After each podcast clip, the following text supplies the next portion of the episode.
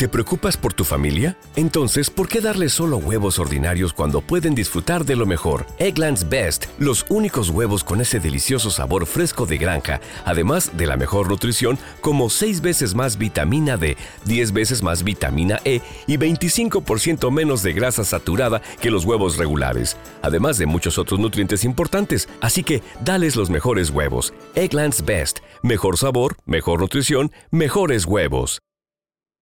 Como nuevo cliente de Western Union, puedes disfrutar de una tarifa de envío de 0 dólares en tu primera transferencia internacional de dinero en línea. Envía dinero a los tuyos en casa de manera rápida, fácil y conveniente. Visita westernunion.com o descarga nuestra app hoy mismo y tu primera tarifa de envío corre por nuestra cuenta. Aplican ganancias por cambio de moneda. No disponible para tarjetas de crédito y envíos a Cuba. Servicios proporcionados por Western Union Financial Services Inc. NMLS 906983 o Western Union International Services LLS NMLS 9069 985. Benvinguts al Tribuna, un programa multiplataforma que pots escoltar en directe o quan et doni la punyetera gana. A la FM, en streaming, en podcast ara o a les 3 de la matinada.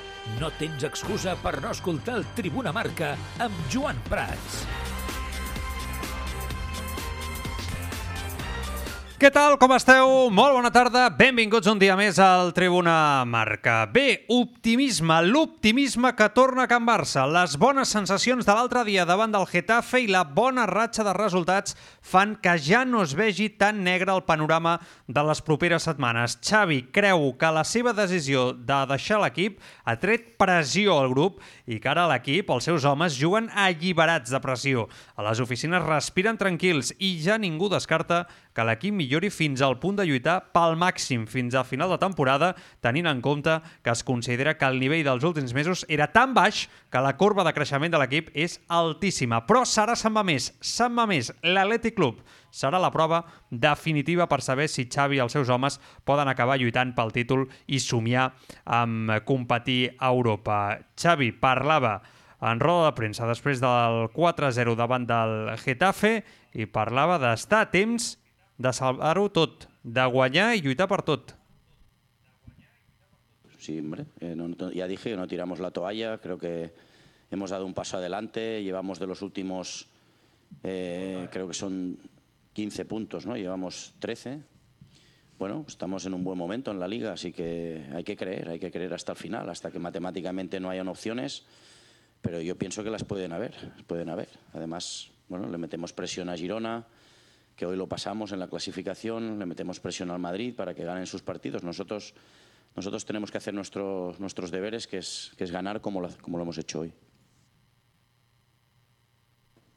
Sí, sí, la Champions está todo abierto, ya será un cara o cruz y la Liga, estamos, yo creo que estamos en la, en la lucha. Estamos a tiempo. Lo que no estamos a tiempo es de la Supercopa y de la Copa. Esto, esto está, vamos, segurísimo. Pero lo otro sí. El Barça a temps de guanyar la Champions, a temps de guanyar la Lliga. Són les paraules de l'entrenador del Barça, Xavi Hernández. Com canvia això en un parell de dies? Ara nosaltres extraiem conclusions, eh? Madrid 65 punts, ahir guanyant el Sevilla, 57 punts al Barça, segon, 56 al Girona a l'espera del partit d'avui davant del Rayo Vallecano. Marc Truco, què tal? Bona tarda, com estàs? Bona tarda. Molt bé. Està bé, és que, és que no tenim remei, no tenim solució. I aquesta vegada que consti que no sóc jo. Vull dir, jo estic content, estic content perquè el Barça jugui bé i guanyi un partit 4-0, està de putíssima mare, però no ens flipem. No ens flipem. Jo vull dir, no, si us plau. No, si us plau. Sí, ja, ja, saludem a tots els oients, eh? a través del Twitch, eh, podcast, ràdio, eh, YouTube, tots els canals que ens podeu veure i escoltar. Eh, jo, jo sóc dels que pensa que... Entenc que Xavi ell està obsessionat, i jo crec que necessitat de treure pit, no? Eh, ràpidament respecte a la seva decisió i, i, i guanyar la, el relat no? de que l'equip millora tàcticament també. És veritat que l'equip l'altre dia juga segurament el partit més rodó de la temporada, eh, potser aquell del Betis, no? també de temporada, de l'inici de temporada, o l'Anvers a la primera fase, primera, a la primera, a la primera volta de la fase de grups, però bueno, aquest el Getafe, per d'on vens, jo crec que és important, el Getafe és un equip sempre incòmode, sí. tàcticament Xavi sap llegir molt bé el suïcidi de Bordalàs amb la línia tan avançada, Bordalàs jo crec que va menys prear en el seu plantejament al Barça dels últims temps, va pensar que podia fer-li mal i, i va ser, insisteix, un suïcidi que el Barça va saber llegir molt bé, que Xavi va saber llegir perfectament com venia jugant el Getafe els últims partits, va saber interpretar que Rafinha era un jugador també per atacar els espais eh, de forma excel·lent a l'esquena, en aquest cas de Gené, no? jugant al principi de partit en aquest lateral esquerre,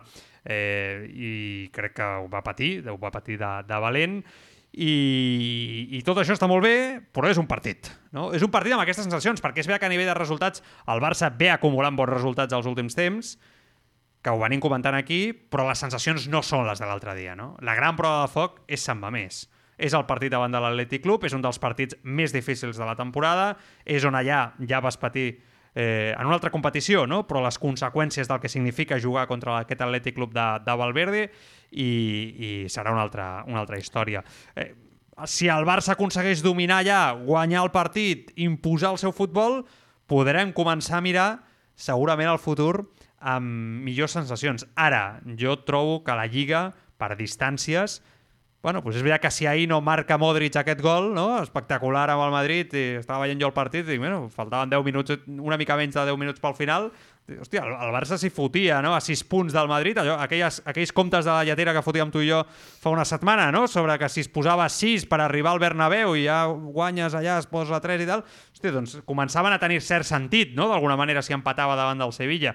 Bueno, són 8 punts, la distància continua sent molt àmplia i jo continuo tenint la sensació de que el dia que t'agafi el City o t'agafi el gran d'equip de torn a Europa et destrossa de la baix. Mm -hmm. I trobo que Xavi segueix molt obsessionat en guanyar el relat eh, no? eh, més que del que passa potser futbolísticament en l'equip i l'equip doncs, també va, ju va just i té carències i bueno, el que hem anat comentant. Ara que hi ha una millora, sí, segurament és real i que l'equip l'altre dia va fer un molt bon partit i, i jo vaig quedar molt satisfet. Vaig estar comentant el partit d'Esport 3 amb el Víctor Patxi i companyia i, i tots teníem aquesta sensació, no? la sensació de que, de que Xavi havia encertat en el plantejament, que tàcticament havia sigut un partit rodó per part de l'entrenador del Barça i que després els jugadors, en aquest cas, havia interpretat bé, molt bé, el que volia el seu entrenador, el que demandava el partit i que l'actitud era excel·lent, que això també és important comentar-ho, perquè en molts partits al llarg de la temporada l'actitud en la pressió, en el anar, no ha sigut sempre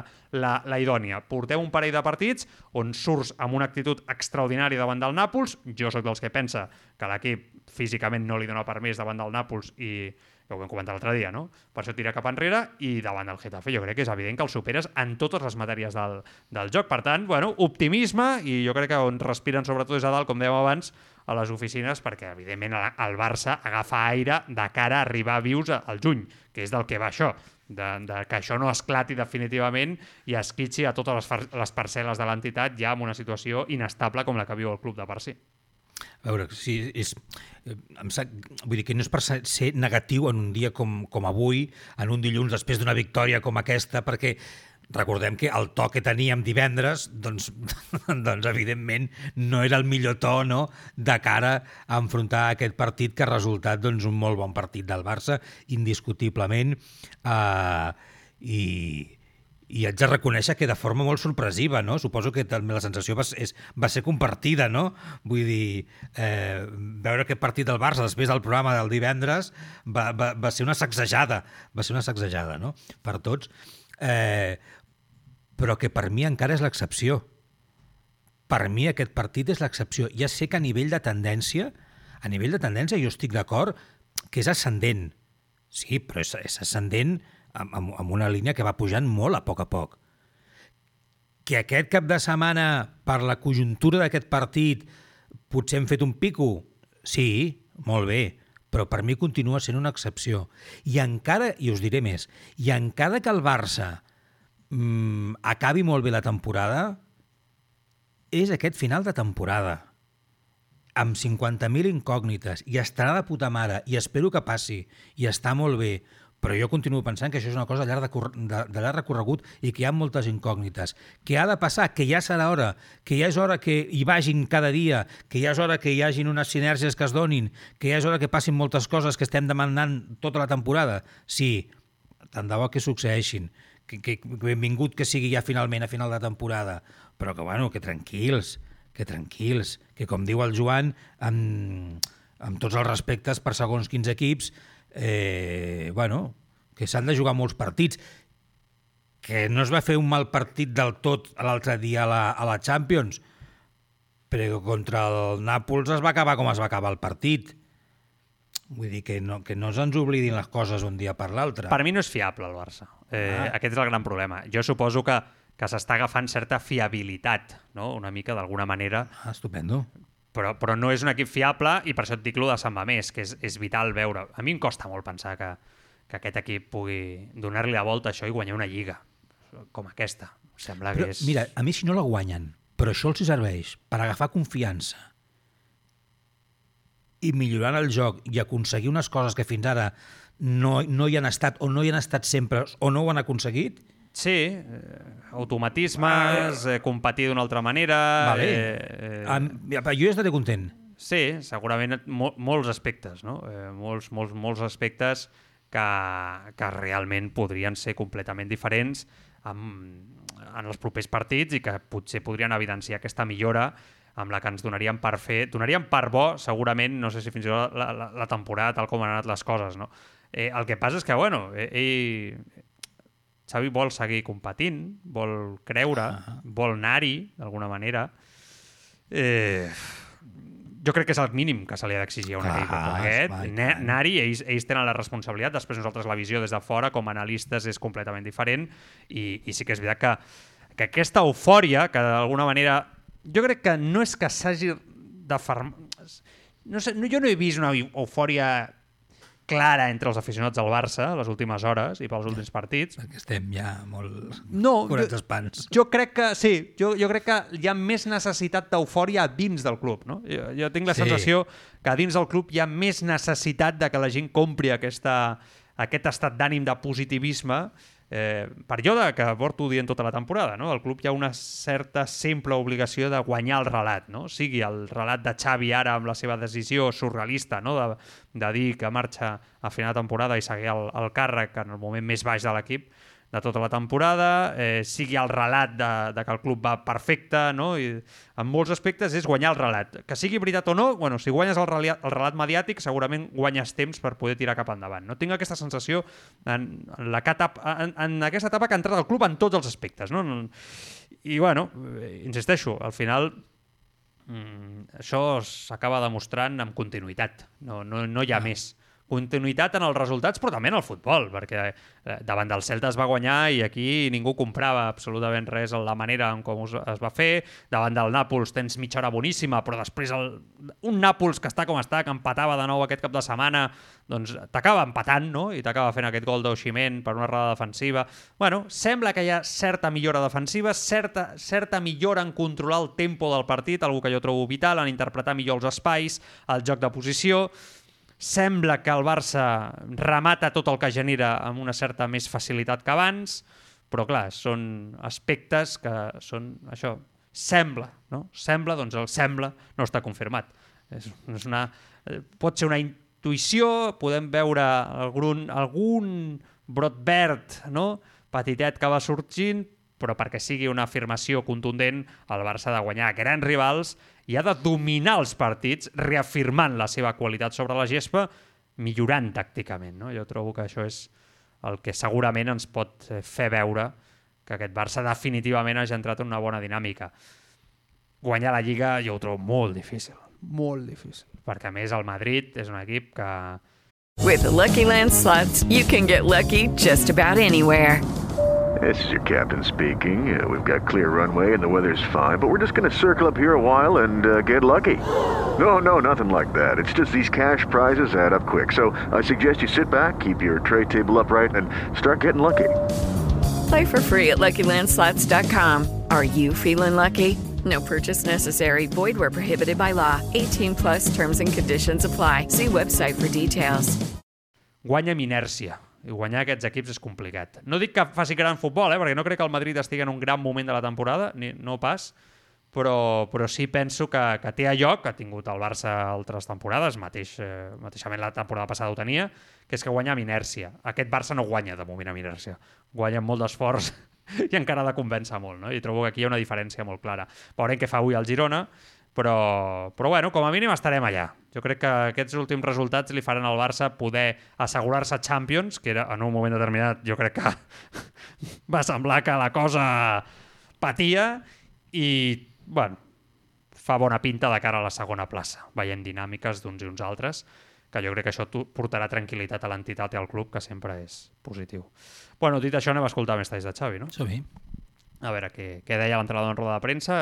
Avui tenim moltes coses eh, per comentar eh, en aquesta hora i mitja de programa, però, però Xavi dient que, que tots van a una, que, que és un dels fets més importants en aquesta, en aquesta plantilla, que hi ha un convenciment per lluitar pel màxim i que es nota, es noten els resultats i, i com juguen. Tenim clar i creiem el que estem fent sempre, així m'ho transmeten els jugadors quan, quan xerrem amb ells i quan eh, estem units, eh, això no hi ha problema. Sí que és veritat que, que havíem de mostrar doncs, la nostra millor versió i crec que avui l'equip es retroba, es retroba a casa.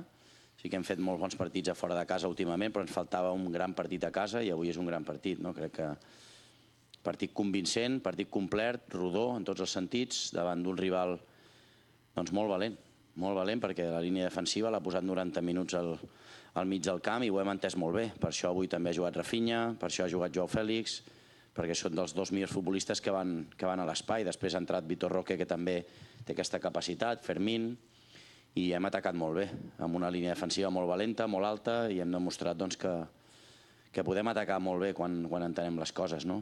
Molt content perquè també físicament l'equip ha estat molt bé, ha igualat a un equip molt intens, molt ben treballat i crec que sí, és un partit eh, rodó en, en tots els sentits. Mm. Molt bé, Xavi, en el plantejament, igual que l'hem criticat a vegades en les seves lectures del partit, eh, jo crec que s'ha de dir que ho va fer, va fer una lectura d'inici molt bona i durant també, no? amb els canvis i, i el Barça el va destrossar. El va destrossar un plantejament del Getafe suïcida. Eh, no, no li trec mèrit al Barça, però, però jugar-li així al Barça eh, no, no té cap mena de sentit. Eh, no, no, no. O sigui, el Barça va tenir prou amb, en fer passades llargues a l'espai per Rafinha per acabar de, desmuntant i la primera meitat podria haver acabat amb un 3-0 tranquil·lament. No? Eh, bueno, va sentenciar la segona, fet que potser és millorable, no? sempre has de poder matar el partit quan, quan pots, però després, Marc, és cert que, que jo tinc dubtes de que cap rival més li jugui així, per tant, tornem a lo de sempre, no? Quan, quan jugui contra un rival que no jugui així, el Barça dominarà, trobarà aquesta capacitat per controlar el tempo del partit com va fer l'altre dia, bueno, eh, aquí tinc més dubtes, per això és el que... Per això tenim aquest fre d'emma posat i la prudència, no?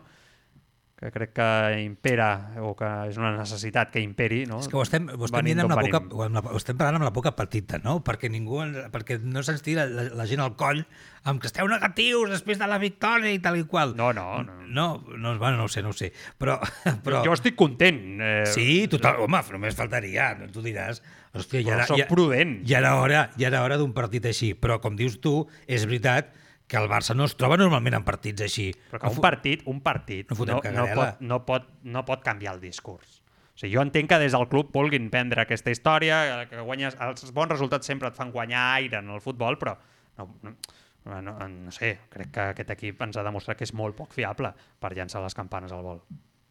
Mm.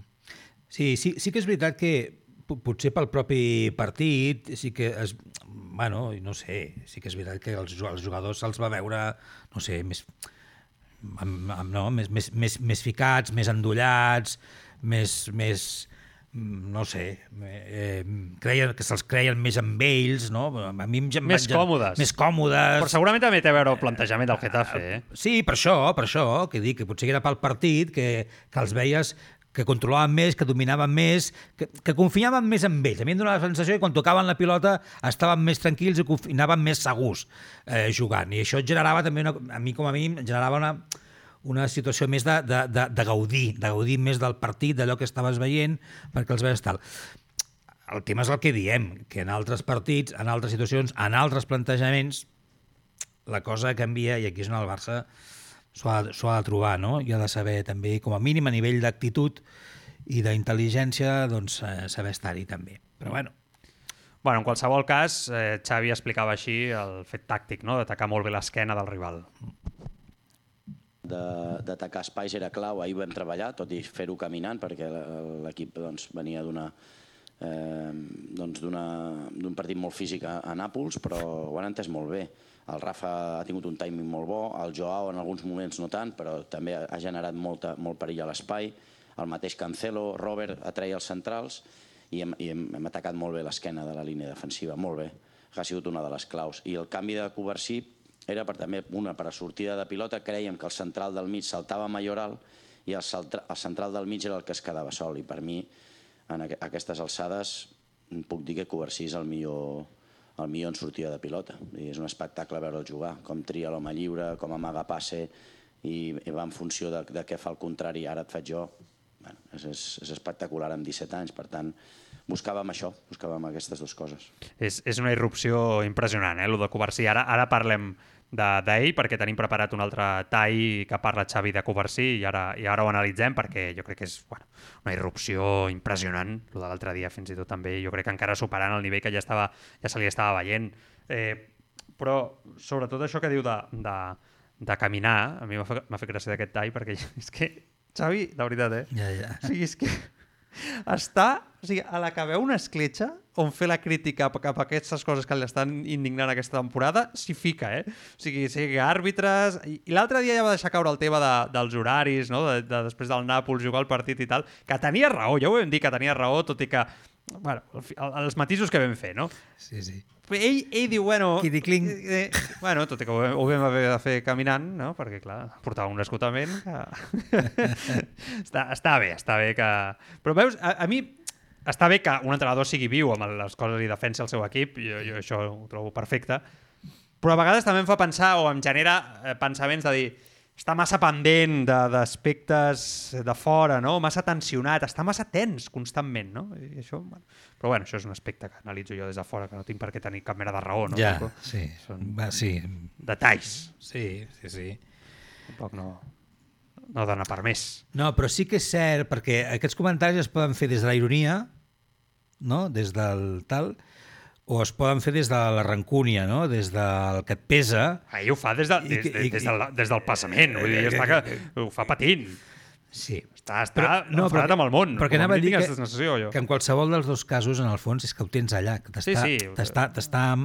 t'està marcant d'alguna manera, no? Si ell no tira, diguéssim...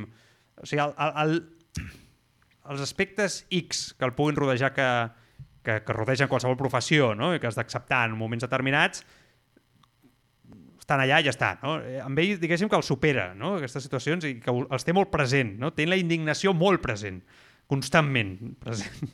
Que això no sé si és el millor, però la té molt present, no? l'entrenador del Barça. Clar, jo, jo, jo no sé en el fons que a, a nivell de calendari de preparació entre partits no sé quina afectació té el que no, eh, hi hagi un dia menys, com si diguéssim. Mm. No, vull dir, no sé, dins de l'estructura de treball d'un partit... Home, a nivell... clarament, un dia de, més de recuperació menys és, és, és vital. Clar, llavors jo no sé, ja, ja, però vull dir, jo no sé si en el seu dia a dia això realment en aquesta temporada els està afectant o ell veu que els afecta molt que el tinguin a que no el tinguin. Clar, si ell està veient que els afecta molt, Bueno. doncs, doncs, doncs ho diu perquè... Sí, clar. Eh, No sé, no sé, eh? no sé. Jo, jo crec que és una qüestió també de per què jo i els altres no, no? Una mica hi ha, hi ha, hi ha molt de hi ha molt d'això en aquest sentit, no? per part de, de Xavi, que insisteixo, jo crec que té raó, que el Barça hauria d'haver jugat diumenge, és que té tota la, tota la raó del món. Té, és que no, no puc dir una altra cosa. Sí, clar. O sigui, al, al final eh, és el que vam dir l'altre dia, després excusa, no excusa, eh, sí, clar, és una excusa que, que deixes caure d'aquella manera, com tantes altres, com a mínim aquesta no és ridícula, com la del Sol, no? o algunes d'elles que dèiem, ostres, què estàs dient, no?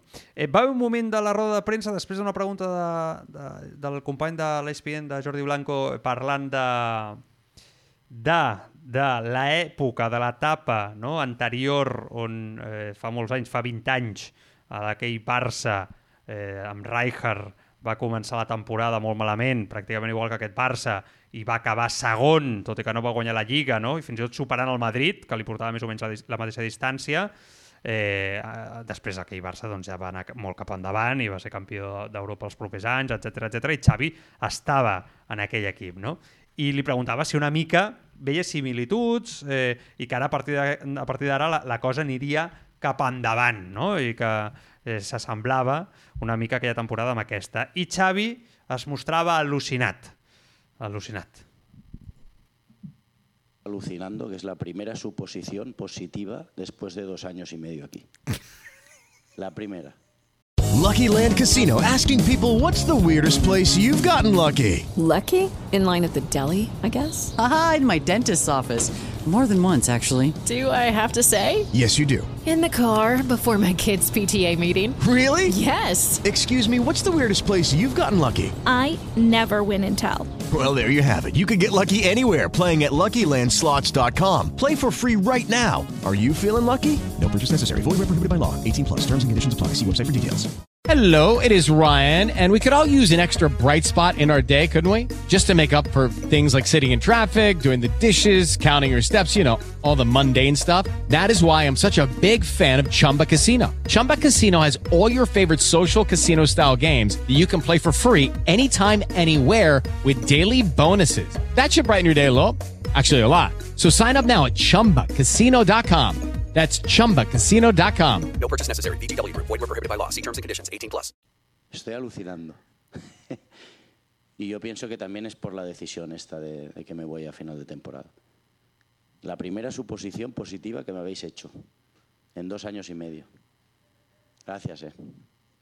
No, no, sí, claro que yo creo, yo creo hasta, hasta el final. No nos vamos a tirar la toalla en ningún momento y ojalá, ojalá vayamos recortando distancias y, y sobre todo no fallar nosotros. Està obsessionat. Està obsessionat. És que fins i tot en la, en la victòria, Marc, amb un bon dia en positiu, està obsessionat. En guanyar el relat aquest de que la seva decisió... És, és que per això dic que no pot sortir bé això, perquè l'entrenador està més obsessionat en guanyar el relat en roda de premsa que del que passa sobre la gespa. És la seva obsessió. La seva obsessió. A més, que la pregunta és super... Jo la trobo superadient, perquè a més és una pregunta de bon rotllo que, que i, i diu, és la primera vegada en dos anys i medio. No és veritat. És que també, també això és, no és veritat. No és veritat perquè Xavi ha tingut, per mi, la millor premsa que ha tingut un entrenador del Barça de sempre. De sempre. Sobretot en la seva part inicial. I no és veritat, això. O sigui, està cremat, ofuscat, i, i, i fins i tot en un bon partit, en la victòria, amb el 4-0, que podria optar per no posar el focus en la seva decisió o no posar el focus a la notícia en de nou la crispació sobre la premsa. No, no, li és igual. La seva victòria, la seva guerra és guanyar el relat a la roda de premsa sobre la seva decisió. Per mi un error, eh? Un error en el dia després de guanyar 4-0 el Getafe, anar amb aquest to contestant això és una cagada enorme. Jo és que no, no, no, sé qui, no sé si és ell, és el seu entorn, o s'han viciat d'alguna manera, o és que en algun moment van pensar a, a Can Xavier Hernández que, que, que pel seu passat arribaria aquí i només faríem que aplaudir-lo constantment tot el dia a tothom. Fes el que fes i passés el que passés per a, per a tots els tiempos. No sé, no sé què és el que van pensar que passaria aquí que seria un intocable d'Eliot Ness, no sé, que, no, que, que, no sé què va pensar, és que no ho entenc, no ho entenc, no sé. Clar, és que no, no sé, no sé, clar, està, està molt, jo crec que és, està molt obsessionat, molt obsessionat. I jo, jo entenc que és ell i que, i que ha de ser el seu entorn eh, al voltant d'ell eh, i des de fa molt de temps, crec jo, que està amb això, perquè eh, jo crec que ja fa molt de temps que ell ha anat parlant de la pressió, no? del que es deia, del que li preguntàvem, bueno, que li preguntaven els companys en roda de premsa, del que es deia, de, de protegir una No sé, mica Marc, però- l'equip, O sigui, una pregunta com aquesta que, que ell podria contestar amb un simplement dir sí, és veritat, endavant, potser té similituds, eh, aquella temporada doncs, donar algun detall perquè ja estava dins el vestidor, no? sobre què, què va fer clic i, i potser ell, doncs, he buscat també doncs, que faci clic l'equip amb, amb allò, amb, no sé, amb decisions de, de gestió, vull dir que al final és, el que a mi m'agrada que m'expliqui un entrenador, no? la, la, com gestiona, és que està super crispat, o sigui, està cremadíssim, és que està cremadíssim. En un dia de la victòria també eh, té, nom només té la necessitat de reafirmar veus, veus, eh, veus, eh, eh. o sigui, vol sortir guanyador tant sí com no, no? Eh, i, I per mi demostra una gran, una gran inseguretat en les seves decisions des de fora. Em, em transmet ser una persona inexperta i insegura eh, en el domini del càrrec, un cop més, no? I que, i que no i que no ha, No puc dir el contrari. i que no ha gest, no, no, no, no s'hagi gestionat o perdonat que la premsa, que els altres De crítica, la, no la suporta. ha- Haguem criticat. Però una cosa, ja, però és que tornem al de sempre. Tu deies ara molt bé eh, la seva gent, no? no? Jo no sé què li diu la seva gent. Eh, que la seva gent escolta molt, això sí que ho sabem, i ho tenim molt clar. La seva gent escolta molt. Jo no sé si massa o poc, mas, menys, menys, no ho sé. No tinc ni idea. Escolten, veuen, llegeixen. Que escolten i llegeixen molt. I, i que parlen amb periodistes i amb companys i sobre el que es diu, sobre el que es deixa de... i que potser això arriba a Xavi i el Xavi l'ha arribat a obsessionar, no ho sé. Però a mi, el, a mi em transmet, de veritat, eh? una sensació de superació, d'obsessió amb aquest tema tremendo, eh? Perquè una cosa és que se li pregunti per, per això. És que a Xavi li ha molestat en algunes rodes de premsa que se li hagi preguntat per la seva decisió. La decisió de plegar. Sí. Collons. I, i, i fins quan... O sigui, mentre ell utilitzi el recurs de, de en algunes respostes dir allò, dir, por eso me voy, i constantment estigui en, la, en el seu discurs, se li, quan, se li continuarà preguntant. Ho, ho dic perquè és que és una contradicció constant no? eh, en, aquest, en aquest sentit. I jo sóc dels que pensa que la decisió, que és completament desencertada, hauria de deixar de ser epicentral en, en el dia a dia del Barça ja.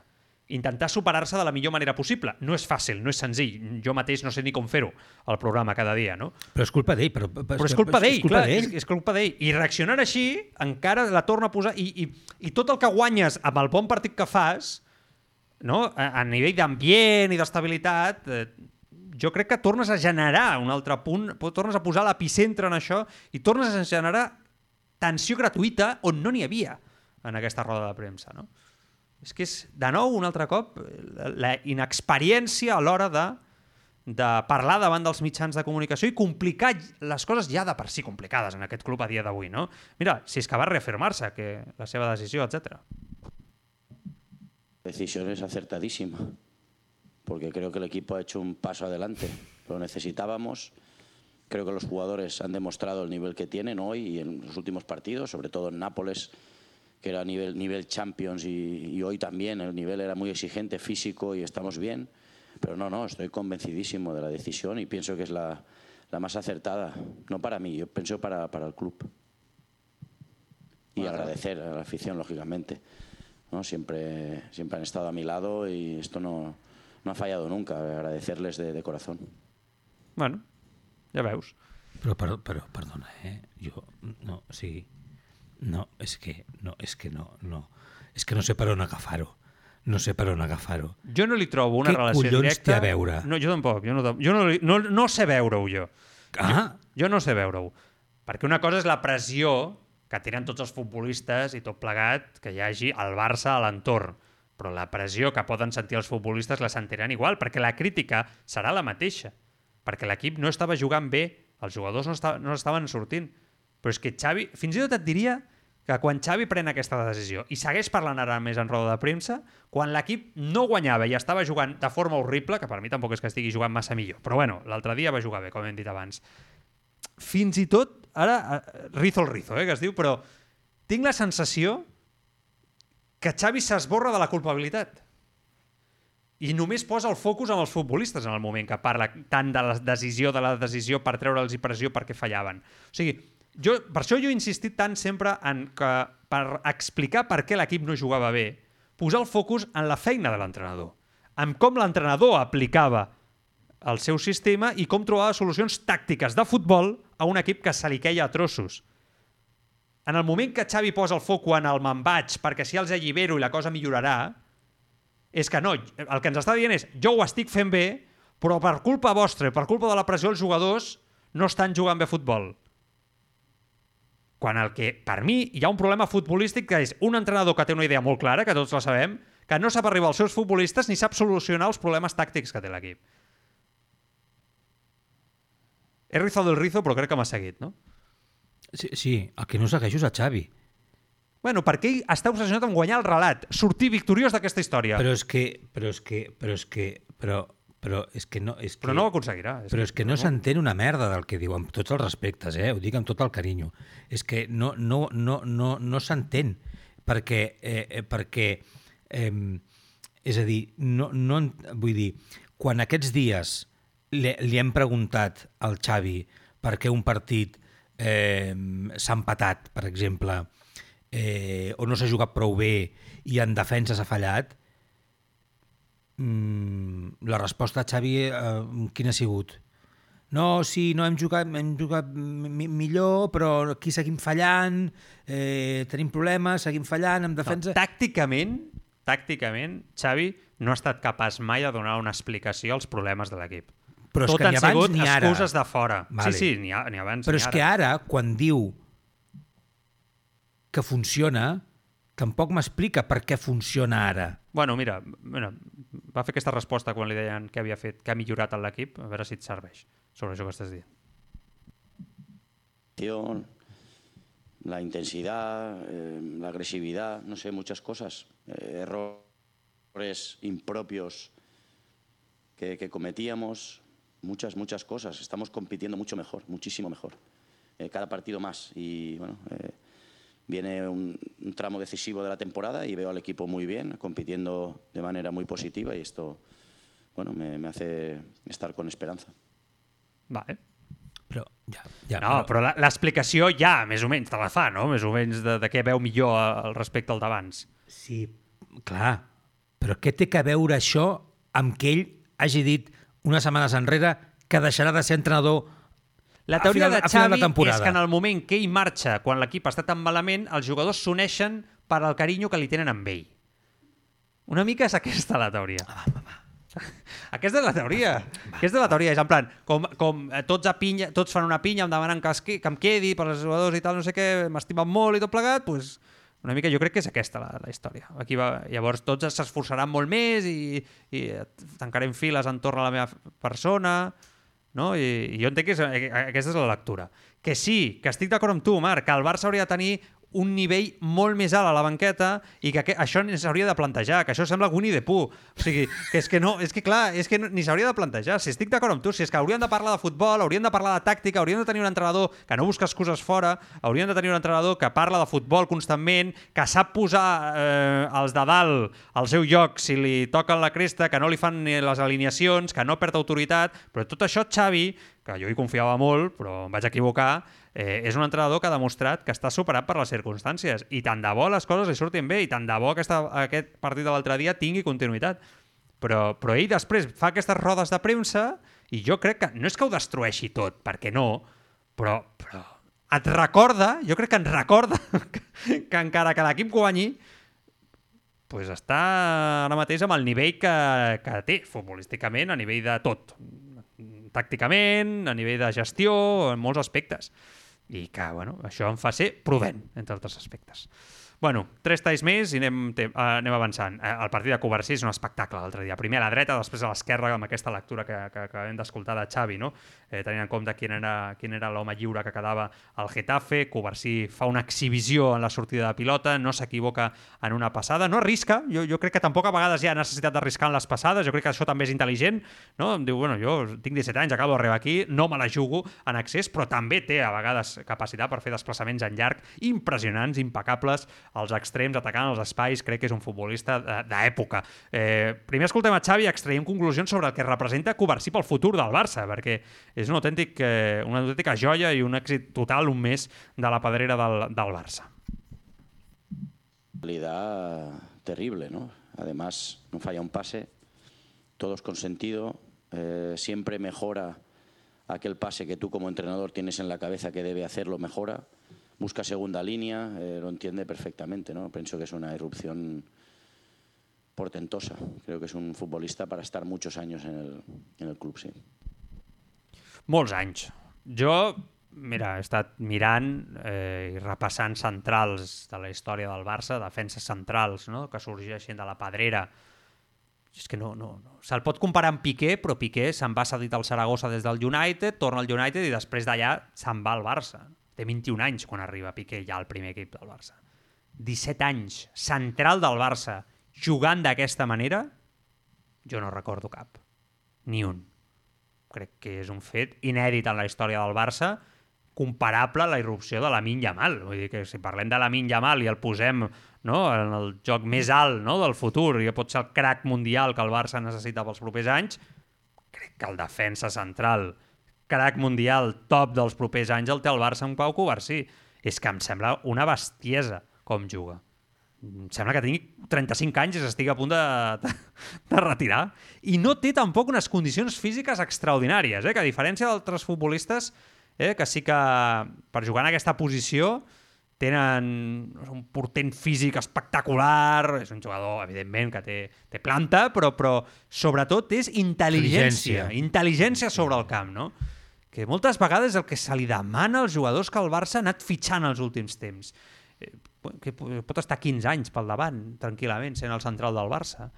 És una autèntica passada, una autèntica passada. No, és que no, no puc dir res més, Marc, perquè se m'acaben els, els adjectius i jo crec que hauria de jugar eh, davant del Nàpols a la tornada de titular. Crec que l'equip és millor amb Covarsí i crec que és el millor central de l'equip en aquests moments en sortida de pilota, clarament, amb criteri tàctic, clarament.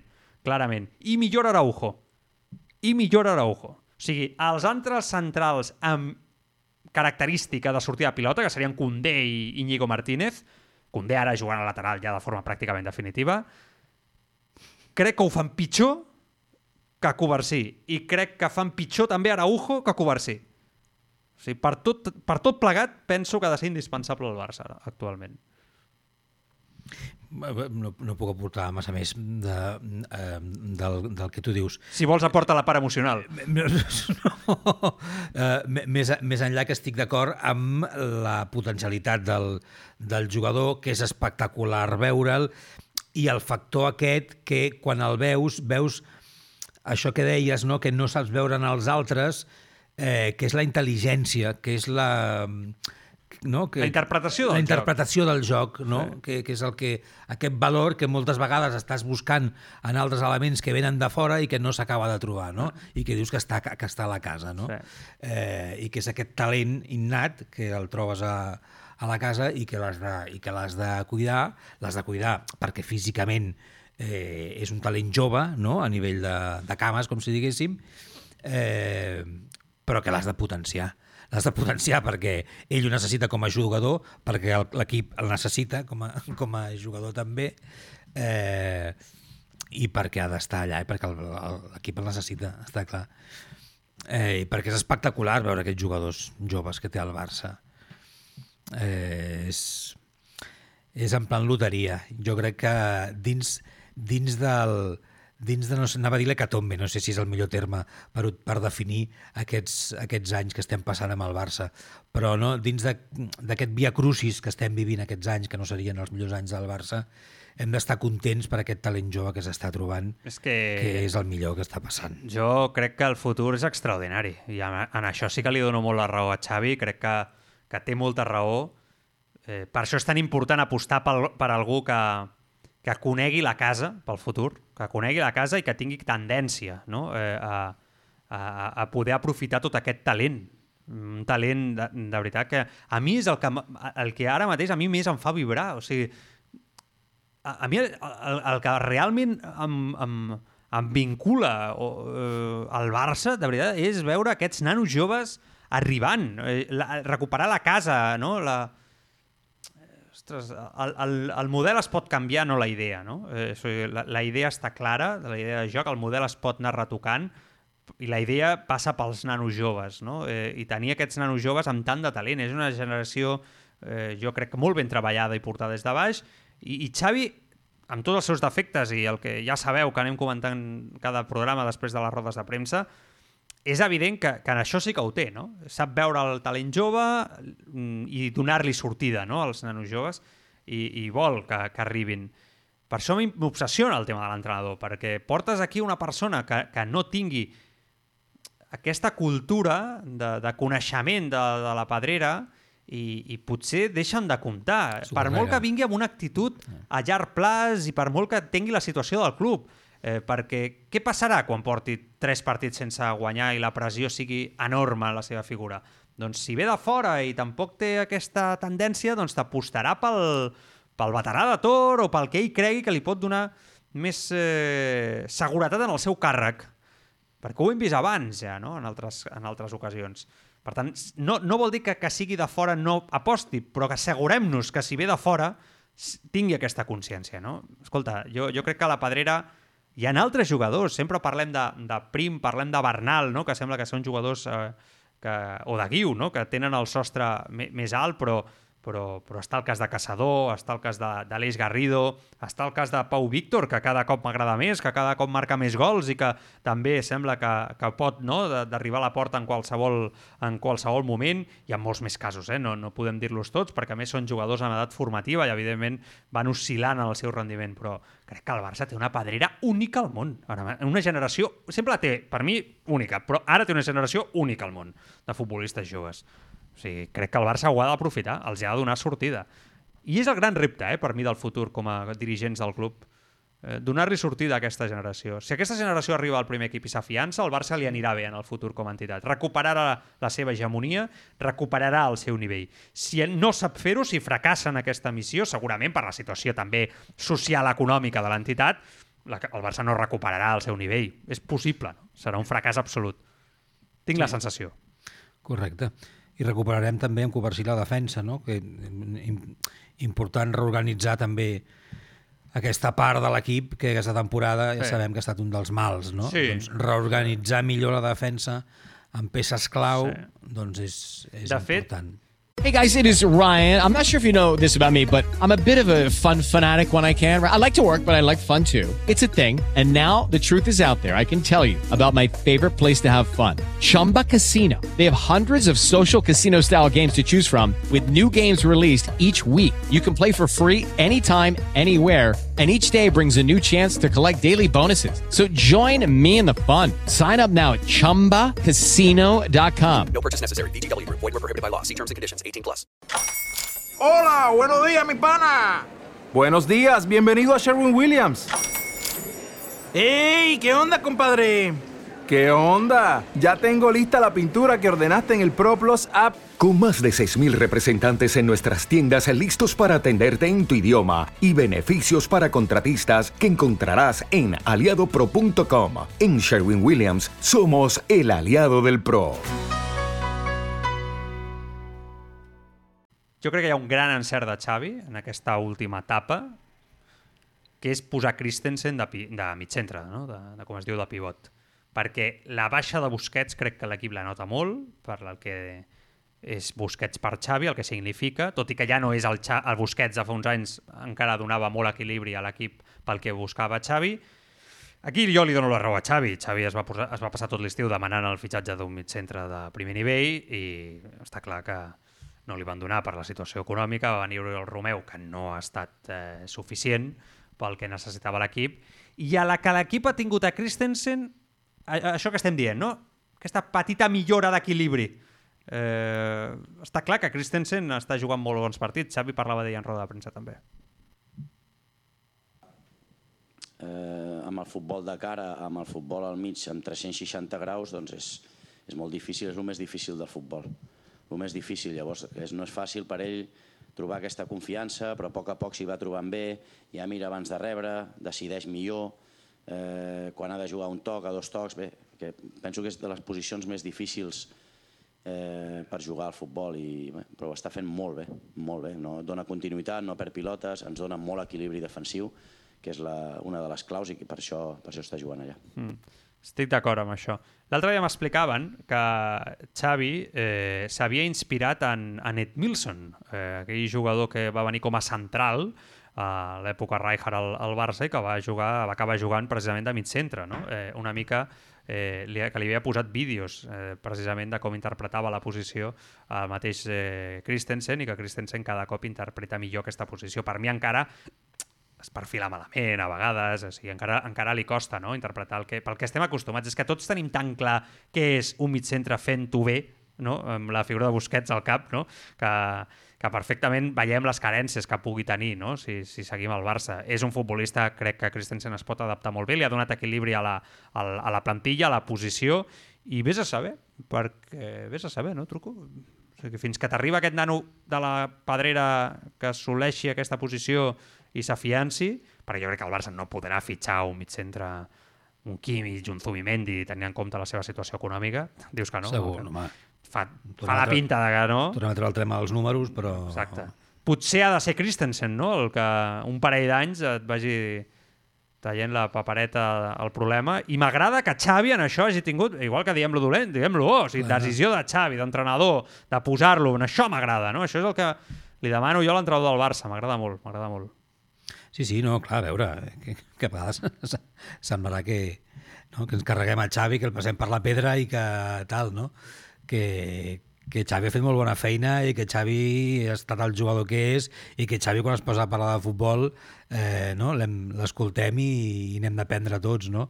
A Xavi l'ha superat un càrrec que és, no sé si anem a dir, el pitjor càrrec del món, no ho sé, Ah. però que té una pressió eh, brutal i que s'ha de saber gestionar i que ha de ser molt, molt difícil, però que indiscutiblement doncs de, de futbol en sap un món i que sap del Barça i que sap com funciona l'entitat a dins i que sap, i sap veure i sap veure moltes coses que necessita el club i que per això està allà també, no?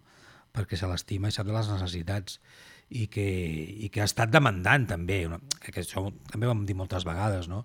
que ha demanat i el club ha aconseguit o li ha facilitat allò que ha pogut, que també mm. doncs, ha estat... Bueno. Bueno, tanquem la carpeta del partit de l'altre dia, eh, conclusions que podem extreure, eh, anem avançant amb altres aspectes. Ara d'aquí una estona escoltarem també a Ricky Rubio, avui presentat com a jugador del Barça, amb un discurs molt emotiu que crec que ha de fer reflexionar.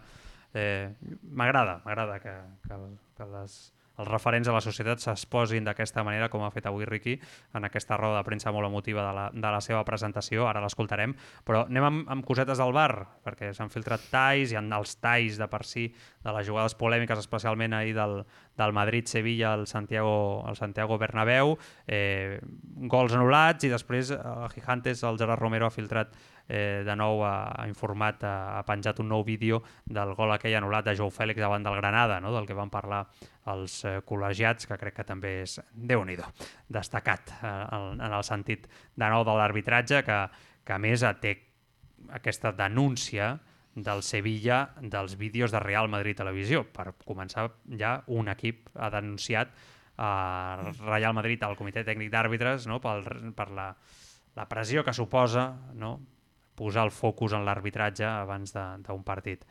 T'ho pregunto ja, això arribarà en lloc o, o no? Jo, jo és que veig que no es pot denunciar un mitjà de comunicació davant del comitè tècnic d'àrbitres. És que al final Real Madrid Televisió, portat per una empresa externa que fa vídeos, tot i que ja sabem tots d'on ve. Jo sóc el primer que ho denuncia, eh? i ho trobo escandalós, i trobo que, que, que és antiesportiu 100%, i, i trobo que, que, que malmet la competició, dona mala imatge al futbol espanyol, però crec que no arribarà a res perquè, perquè hi ha un topall, perquè això no, no sé on s'ha de denunciar, però no crec que el, el comitè tècnic d'àrbitres té un topall també perquè no és la seva legislació d'alguna manera, no? Entenc que no arribarà enlloc.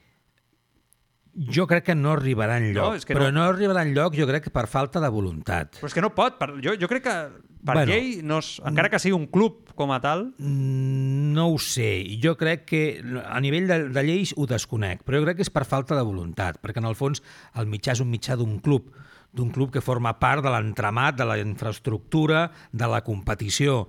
Eh, aleshores, tot el que comunicativament eh, generi part de l'estructura que forma part de la competició, doncs d'alguna manera forma part de la pròpia competició. I tots sabem que doncs, un entrenador, un jugador, quan diu alguna cosa que pot arribar a afectar, doncs pot tenir algun tipus de sanció. Però jo no ho dic tant com a tema de sanció, sinó que ho dic que com a tema de, mm, de malmetre la competició, eh, arbitratge, eh, federació i clubs s'han de poder entendre i arribar a certs acords i han de poder seure's amb els clubs i dir, mirin, vo- vostès dins del que permet la llibertat d'expressió, doncs si tenen un mitjà, com a club, poden dir... És que el no hauríem d'arribar aquí. O sigui, això s'hauria de frenar amb una trucada, en, una, en un moment determinat, amb una lliga que tots van a una i aquestes coses no es fan. Ja, dir, però com que no... No, no està clar. Poden dir, però hi ha, hi ha, posarem, si no hi són, posem les normatives, perquè vostès no poden estar acusant el- l'arbitratge de no sé què. Entenc jo. I si no, aleshores sí que han de posar sancions a un mitjà del... Bueno, no sé, crec jo, eh? Sigui, està clar que és horrible és horrible, és horrible el que fa Real Madrid Televisió i el Sevilla és el primer club valent que ho fa i em sembla bé perquè perquè el Sevilla es va ficar pel mig amb el tema del Negreira i ho vam criticar, com a mínim han estat conseqüents ara també amb el tema del, dels vídeos de Real Madrid Televisió. Vull dir que el Sevilla, com a mínim, que és un club que també està passant per una època institucional difícil i molt esbiaixat en moltes de les decisions que pren, com a mínim està sent conseqüent amb atacar no, a un club o un altre amb els errors arbitrals de cadascú o de la pressió arbitral que puguin cometre, no, per saber la veritat. Per tant, aquí està bé, però això, en un món normal, s'acabaria amb Tebas i el president de la federació, que ara mateix és interí, eh, doncs fent trucades no? i dient, escolta, no feu això, tal, i, i no passem sobre algunes línies. Però clar, aquí, aquí això és una guerra, eh, aquí eh, tots van Ja, ja. barallats entre ells i Però és que és un club, mal eh? tremendo. Però és que no, no som nosaltres, o és un portal o un blog o un És una diari... televisió d'un club portada per una productora externa, eh? que jo crec que insisteixo que això eh, és un matís interessant, important, a tenir en compte per poder intuir què pot arribar a passar amb aquesta denúncia del Sevilla. Ja, ja, però és la televisió del Real Madrid, encara que darrere estigui una productora, no sé com dir-ho, és la marca, és la marca de... No ho sé, jo crec que, vull dir, encara que hi hagi una productora i que tingui fins i tot llibertat de, no, de decisió Creativa, diguéssim. creativa dels Sí, la continguts... té, no? Sembla, la té. exacte, exacte, doncs el club hauria de dir alguna cosa, per exemple, no? Crec jo, no ho sé. Bueno. Primera jugada polèmica d'ahir, àudios del bar en el Madrid-Sevilla, gol anul·lat. Salir desde atrás Navas, enlazaba con el Nesiri, metió la bota Nacho, hay falta, no, dice el árbitro que sigan jugando, la pone Vinicius, el envío de Vinicius, llega Lucas en el área, el remate. Isidro, por favor, te recomiendo una revisión para que veas una potencial falta en el inicio de la PP. Cuando llegues al monitor vas a ver el punto de impacto y vas a ver el golpeo.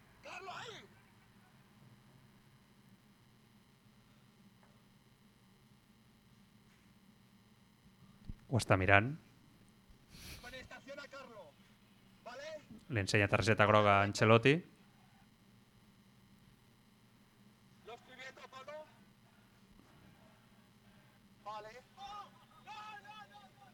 Veo cómo con la puntera le pega en el tobillo, ¿vale?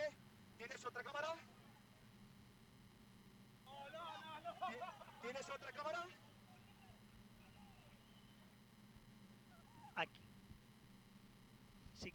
Si quieres, lo que te podemos dar ahora es que sea la misma app en la acción en la que veas cómo la app acaba en gol. Dame la lámpara que quiero ver la jugada, eso es. Y quiero ver cómo acaba. ¿Sigue?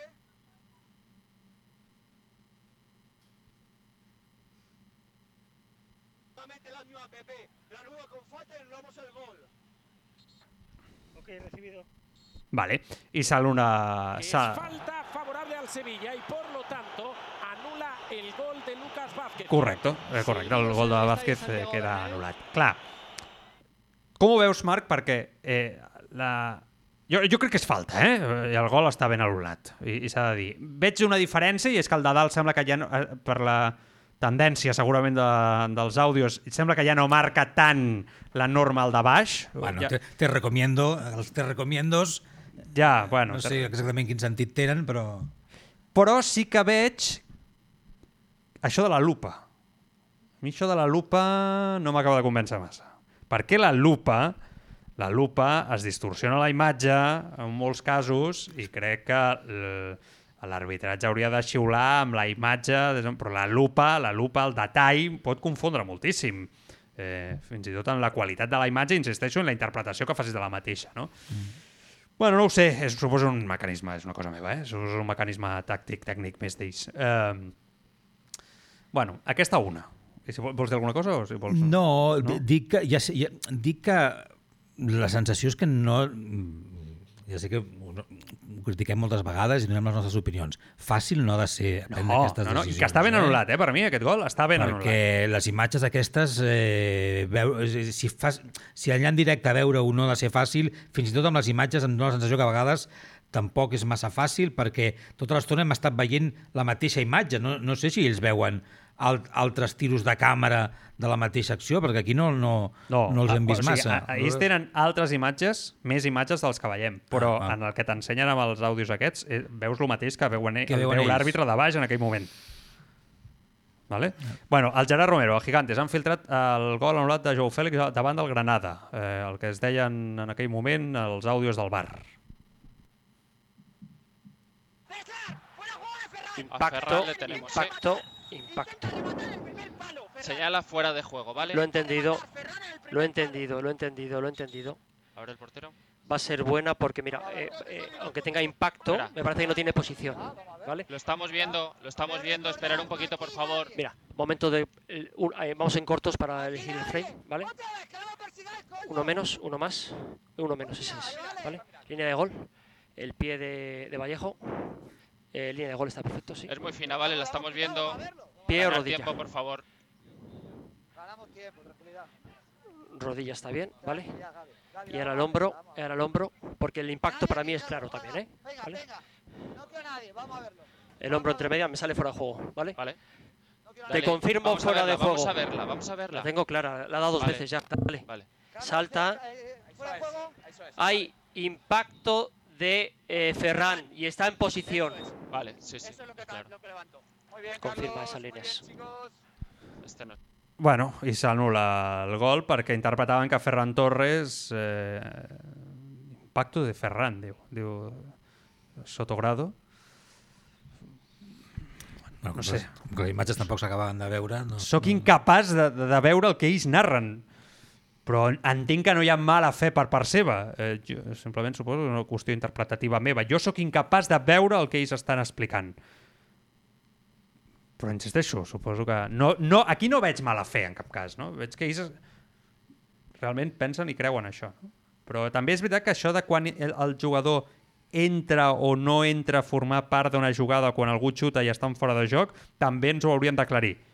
També ens ho haurien d'aclarir, perquè eh, en alguns eh, partits sí que s'interpreta que el jugador que està per allà en fora de joc sí que forma part de la jugada i en altres no. I a vegades s'anul·la el gol i altres no. Eh, llavors, insisteixo que m'ho han d'acabar d'explicar perquè tampoc em sembla que el criteri estigui clar en aquest sentit, no? I anem donant toms amb aquest tema jornada rere jornada. Una, una de més. Igual que veig que ara ja opten per no xiular moltes coses i ja, si m'equivoco, ja el bar ja em dirà. És, és una altra tendència que veig aquí, últimament. No sé, l'arbitratge i el seu món. No, no, no puc dir massa més. Bueno, acomiadem els oients de YouTube i de Twitch. Anem a escoltar Ricky Rubio i, i seguim mitja horeta més a FM i a través del podcast, com, com sempre, eh, que encara hi ha més coses a, a comentar. Vinga.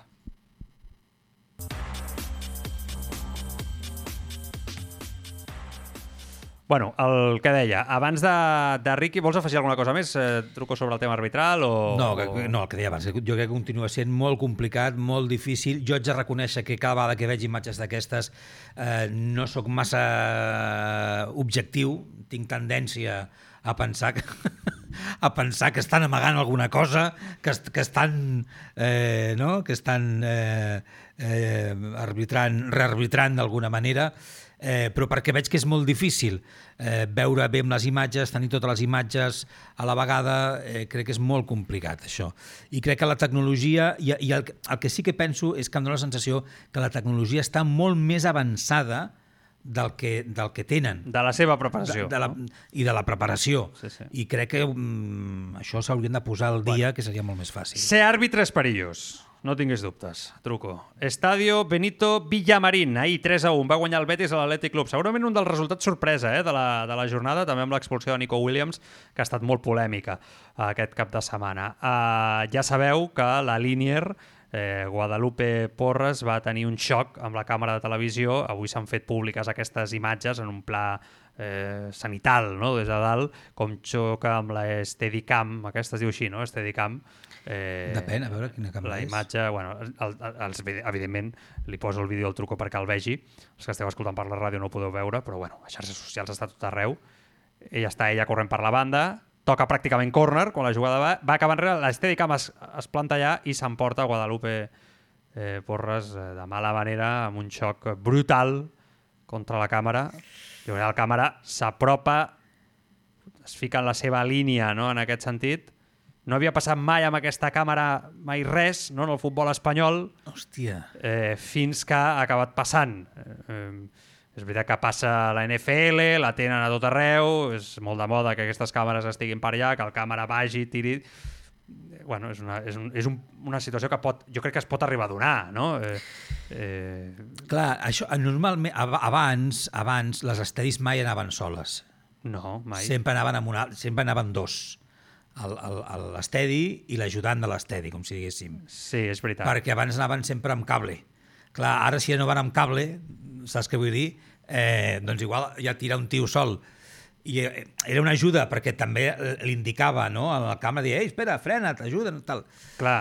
Eh, i, I aquí segurament el tio, a més a més, clar, l'estedi, si en aquell moment està mirant l'objectiu i està enfocant, doncs jo què sé, a la grada, doncs clar, no va veure de reull que la tia, venia, que la tia girava. Va, va haver d'anar-se'n en camilla la pobra, ensangrentada de la baix. Mm, hòstia, tu. Perquè, clar, la, la llet que, que li va fotre... I a més, el que jo no acabo d'entendre és l'àrbitre que, que li diu el, el, que expulsa el càmera, diguéssim, una mica del terreny de joc, no? Eh, el quadre Fernández, que era la... Ah, no no sé si l'àrbitre té la potestat de fer fora que sigui del, de sí, la, sí, sí, en principi gesta, és, no? és la màxima autoritat, sí, ah. sí. Eh, però, però el que no acabo d'entendre és jo insisteixo, eh, jo crec que el càmera fa la seva feina. És, ja, ja, ja. ja, ja, ja, ja, ja. O sigui, l'accident és, és un accident laboral. És un accident laboral, sí, no és culpa sí. de ningú. Tot i que es, mm, lamentem el que ha passat i que ah. la noia es recuperi, eh, sobretot, i que evidentment és un cop impressionant no? el que, el que s'emporta i segurament li deixarà una, seca, una cicatriu que recordarà tota la vida, però aquí jo crec que Quadra Fernández, no sé, la seva actitud no em va semblar la, la més adequada. És que es posa en un plan molt dur, eh, Trucó? L'àrbitre amb el càmera. Quan el càmera s'està interessant, carregar la càmera s'està interessant per la, per, la, per Guadalupe, no? per la línia. És que sembla que li estigui dient, ets tonto, tonto, tonto, no? Sembla que li, li vagi dient que, que ets tonto. Ah, jo no sé què és un àrbitre, és que tornem al de sempre, no? Al final, moltes vegades sembla que estan superats per les circumstàncies. La persona que més hauria de mantenir la calma, no? Mira, mira, és que... Com li parla? Nosaltres estem veient les imatges, els que ens esteu escoltant per la ràdio, evidentment, no? Ja. Yeah. Però li parla d'una manera que, que dic, ostres, precisament ell és qui hauria de mantenir també una mica la, la calma, no?, davant d'aquesta davant d'aquesta situació. I, en fi. Sí, sí. Bueno, ja hem parlat moltes vegades que dona la sensació que sembla no, que el ser autoritat justament no, es creguin que tenen com un poder... No tots, eh? No, però, no, no tots, no tots. Però, però a vegades, però a vegades hi ha alguns que et trobes que, que es creuen moralment superiors. No? I, i insisteixo que ha de ser, hauria de ser a vegades fins i tot tot el contrari, vull dir que haurien de ser els que més haurien de mantenir la calma per mm. transmetre aquesta seguretat des del seu lloc. Bueno, abans d'anar amb Riqui, eh, Luis Enrique, de nou amb els eh, mitjans francesos, amb Alexander Ruiz, és aquest periodista que saps que, que diu que li té mania a França, que ha tingut diferents eh, moments Luis Enrique, doncs eh, ahir entrevista després del partit també i, i un altre. Después de unos minutos, ¿cuál es? Bueno, un sentimiento, diría... Diría casi está contento, imagínate. Sí. Sí, hasta Muchas contento. cosas positivas. O sea, que, eh, que, que, que, fueron cosas negativas. No, muchas sí. cosas positivas. Porque sí, pero si, tú... estás, si estás contento al final, con el empate al último minuto, es que hubo cosas negativas. Eso es. Normalmente. Estás obsesionado con lo, con lo No, no, negativo y lo positivo. porfa, no. Intenta batir el tema. Es imposible. Te lo digo A que ver, no. Visualiza. Te lo juro respira, que respira. Mm, Estoy respirando al fondo. ima- imagínate un sol, unas. El cielo ¿Cuál, azul. cuál, cuál, cuál? Imagínate sol, el cielo azul. Cierra los ojos. Cierra, sí, hazlo. por favor. Sí, por favor, hazlo. Hazlo, hazlo, que te vendrá bien. Que respira. Aire por la nariz. Inhala, exhala. No es cosas negativas. Si no- sí, no, ¿por te lo digo que no. No. Si me dices tú Te que... digo lo positivo, mira, lo Ok, positivo bien. es que hoy que no hemos estado inspirados en ataque, sí. porque no hemos estado inspirados en ataque, porque los jugadores no han estado lúcidos en ataque y porque esto pasa en el fútbol, porque el rival también juega, hemos demostrado que somos un equipo que tiene diferentes soluciones y que no se ha rendido hasta el final. Esto para mí es tan positivo que me hace acabar el partido contento a pesar de que el resultado no es el que esperaba. ¿Cuáles fueron tus palabras al descanso a tus jugadores? Bueno, pues hablamos simplemente que necesitábamos algo más de movilidad, cuando especialmente no tenemos esas soluciones individuales y no eh, podemos superar al rival de manera eh, asociativa, pues tiene que haber movimientos sin balón para Mm. generar espacios y para que de manera colectiva podamos llegar más al gol. No hemos creado muchas ocasiones, es cierto, Hey guys, it is Ryan. I'm not sure if you know this about me, but I'm a bit of a fun fanatic when I can. I like to work, but I like fun too. It's a thing. And now the truth is out there. I can tell you about my favorite place to have fun Chumba Casino. They have hundreds of social casino style games to choose from, with new games released each week. You can play for free anytime, anywhere. And each day brings a new chance to collect daily bonuses. So join me in the fun. Sign up now at chumbacasino.com. No purchase necessary. VGW Group. Void were prohibited by law. See terms and conditions. 18 plus. pero repito, si veo todo el escenario, hasta contento. Y eso para mí como empate es muy positivo. Estoy viendo el sol. Bien. Estoy viendo el sol. Estoy viendo, estoy viendo el sol. Eh, dime solamente cua- eh, co- como cuando hubo la, la primera acción de, de penal, eh, te hemos visto correr de 40 metros a coger tu- tus ayudantes. ¿Qué pasó ahí? ¿Qué pasó? Bueno, nada, simplemente que... Para calmarle un poco. No, a mi ayudante no, al revés. Para Al revés. darle una información sobre una cosa que, que hablábamos de los penaltis, pero nada, nada realmente importante. Yo creo que no creo que sea el entrenador que mejor se comporta de la liga francesa. Creo que estoy entre los cinco mejores del mundo. Mm, Quiero decir, no protesto ni una sola acción a los Ujú, árbitros. ujú. Eh, me comporto de manera, creo, ejemplar, pero también eh, ya sé que el reglamento no permite que se haga de un rectángulo, pero es ridículo si yo quiero ir a darle con balón parado una indicación a un asistente porque esté fuera. O sea, yo creo que el respeto ha de ser común. Yo respeto mucho a los árbitros, no me meto en su trabajo, no Mm. me pongo a gritarles ni a decirles cosas. Entiendo que es muy difícil Eso su es trabajo, cierto. pero también quiero que me respeten. ¿eh? Y entonces, Cierto. si quiero salir del rectángulo, una acción en 90 minutos fuera con el balón parado para decir algo a un auxiliar, creo que se debe permitir. Si no, ¿esto qué es? Este show, creo que los entrenadores también formamos parte de él. Y quieren respeto, yo también quiero respeto. Mister, enhorabuena. Muchas gracias. Gracias por... Bueno, Estupendo. és una gran, una, un gran flash interview, Sí, sí, una sí, gran sí. entrevista, eh, però és una, una vacilada més eh, de Luis Enrique que per mi es torna a sobrepassar de nou i oblida, a més que Alexander Ruiz és un tio, de veritat, un periodista molt educat, que sap molt de futbol, vull dir, s'allunya sempre de el sensacionalisme, de la polèmica barata, vull dir, se centra només en el futbol, i fa preguntes que a Luis Enrique eh, li molesten en el futbolístic moltes vegades, eh? I, i això m'agrada, aquest periodista, perquè a més ho fa, ho fa bé. Però clar, o sigui, vale que al final ja s'han fet amics, perquè ja porten tota la temporada i ja fins i tot el to és molt diferent al principi de temporada. Jo crec que ja, ja tenen fins i tot una certa confiança, no? Perquè ja Alexander Ja. Ruiz ja, ja li diu Luis Enrique, va, Luis, hombre, por favor. No? Però esta vacilada de empieza a aspirar, a aspirar el sol, la luz i tal, tot i que faci molta gràcia i ens pugui fer gràcia perquè és un moment divertit. Clar. Eh, és la part de Luis Enrique eh, més, eh, jo torno a dir, em cau molt bé, és un tio molt maco, eh, jo l'he tractat personalment i crec que és un tio estupendo, però aquesta part és el respecte cap al periodista, al final. Cap a una persona que està fent la seva feina, i crec que de manera correcta. No costa tant. No fa falta que el vacili. No estàs d'acord amb la pregunta, positiu o negatiu? Bueno, pues contesta d'una altra manera. No, no canviarà ja, eh, Luis Enrique, aquestes alçades. Bueno, és això que dèiem abans quan parlàvem de que deies tu que, que a Xavi no li havia agradat que li preguntessin, no? o que estava molest perquè li preguntaven eh, o quan li feien referència en roda de premsa el fet que ell hagués anunciat no, el tema aquell. És a dir, quan, quan els molesta que en roda de premsa els hi facis algun tipus de pregunta sobre alguna qüestió, no? Doncs eh, a Xavi doncs, potser li molesta i no diu res, o no diu res en aquell moment i ho diu potser al cap de dos rodes de premsa, d'alguna manera, no? O, com hem vist aquell en el, avui, no? que recorda que, home, finalment em dieu una cosa positiva, no? Després de molt de temps, i t'ho deixa anar. Ja, però no és el mateix. No, no, no, Sí, no. Luis però- Enrique, en la seva part bona, tampoc deixaria que això esclatés mai com, com, ha, com ha esclatat el Barça. No, però, vull dir que Luis Enrique no suporta, o vull dir, reacciona malament en directe a les preguntes que no li agraden.